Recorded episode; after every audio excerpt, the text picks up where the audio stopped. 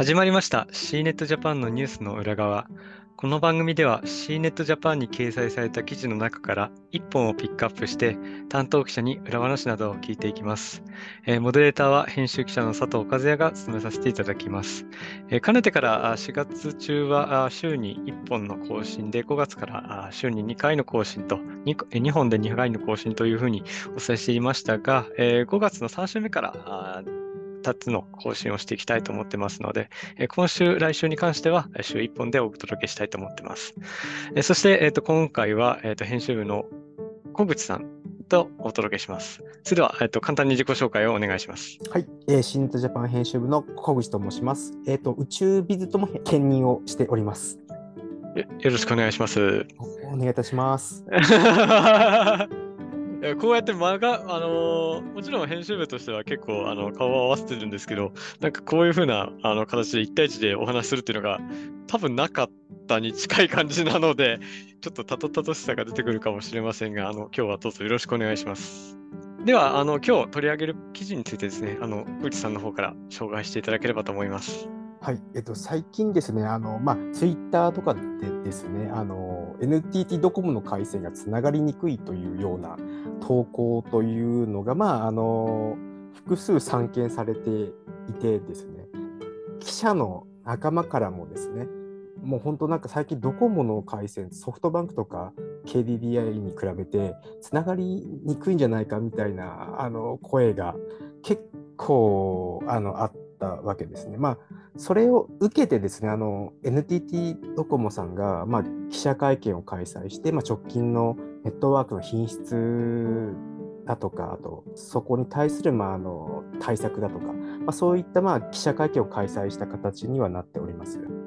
えっと、実際ですね、どういったところがこういわゆるつながりにくいっていうふうな理由に挙げられたんでしょうか？そうですね、あの例えばあの繁華街ですね、もう本当に人が密集するようなあの繁華街でスマートフォンの通信が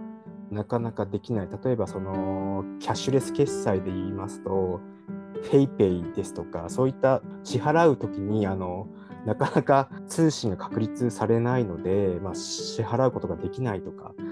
わかりました。で、実際ですね、えっ、ー、と、何がこう障害の原因になってたとか、そういった説明はあったりしたんですか？ドコモさんの会見によりますとですね、通信で言いますと、まあ、800メガヘルツ帯という、まあ、周波数がありまして、まあ、800メガヘルツ帯っていうのは、まあ、いわゆるあのプラチナバンドというふうに言われておりまして、広いエリアをカバーすることができる周波数帯なんですけども、まあ、その代わりその通信速度はそこまで高くないと。その周波数帯にですねあのたくさんのユーザーが集中してしまっていたということが、まあ、あの今回の NTT ドコモさんのそう通信品質悪化の一つの原因というふうに、まあ、あの今回発表してましてたという形になります。はいわかりました。まあ、実際その記事の中にはその対策をま夏までに行うっていうふうなことも書かれてはいるんですけど、このあたりもちょっと説明していただけますか？あ、承知いたしました。あのですね、2つの、えー、対策をですね、2023年夏までに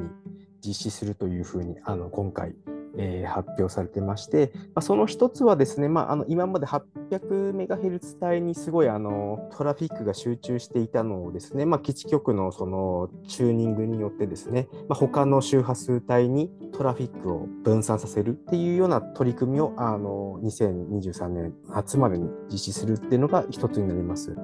ありがとうございます。あの、僕の周りでも確かにそのつながりにくいみたいな話はちょろちょろとは出てきてはいたんですけど、こう、まあ僕自身は実はまあキャリアがドコモではなかったり、まあそもそもリモートワークしてると、あの、お家でこう、普通にあの有線の Wi-Fi を使ってっていう形なので、なかなかこう、なんて言うんでしょうね、まあ、全国的な障害だったら、多分こうニュースにもあの大きな影響があるんで、こう実感できてても、なかなかこの辺りがあまり実感しにくかったんで、え、そんなにこう大ごとになってたんだみたいな感じも、まあ、正直言うと本音を言えば、まあ、あった感じなんですけど、どうですか、小口さん的には？そうですあの通信とかを追ってる、まあ、ジャーナリストの方とかはですね、結構、あれですね、もうあの、ドコモだったりソフトバンクだったり KDDI のあの回線とかっていうのは結構使い分けて比較検討していたりされていて、まあ、日々その比較をされているわけなんですけどもそういった中でやっぱりそのドコモの回線がちょっとあの品質が最近悪化してるっていうことはすぐ多分気づくとは思ってまして、まあ、その中でですね今回あの、まあ、そういう声があと、まあ、ソーシャルでもあったということで、まあ、今回そのドコモさんは記者会見を開催したのかなっていうふうには思っております。ど。まあでも実際その確かに僕とかだとやっぱり自宅に普通に有線があるそこから Wi-Fi でっていうところもありますけども、まあ、そうじゃなくて普通にあの携帯だけネットワークを使ってるっていう方も少なからず、まあ、いるとなると、まあ、そういった人たちのにとってはこう結構、まあ、インフラに近い形でもあるので大きな影響は、まあ、受けてるんだろうなっていう感じにはちょっとなるかなって思いますけどどうですか？そうですね。あと、まあ、新型コロナの最近のその、まあ、あの制限っていうのがかなり今緩和されているので、うん、その中で、まあ、繁華街とかのあの人手も増えているという中でですね、やっぱりその通信のトラフィックというのは、これまであの家の固定回線に剥がれていたトラフィックというのが繁華街に今集中してしまっているっていうのと、また、あとここあの数年間でですね、やはりあの動画コンテンツっていうのがどんどんどんどんと増えてきまして、トラフィックといいますか、そこもですね、まあ、増えているという中で、あの今回その、まあ、コロナの緩和、コロナのあの規制も緩和されたということで、そこがやっぱそのトラフィックが増えて、あのボトルネックっていうのが顕在化してしまったのではないかなというふうには思っております。わかりました。まあでも本当にこう、やっぱり今はもう、携帯がつながっ、まあ、携帯が ちょっとなまってしまいましたけど、携帯のそのネットワークがつながらないと困るっていう場面はもう多々あるっていう状況にはなってきている。まあ、それだけこう、重要性が高いっていうところで、あの、出てきた問題でもあるとは思いますし、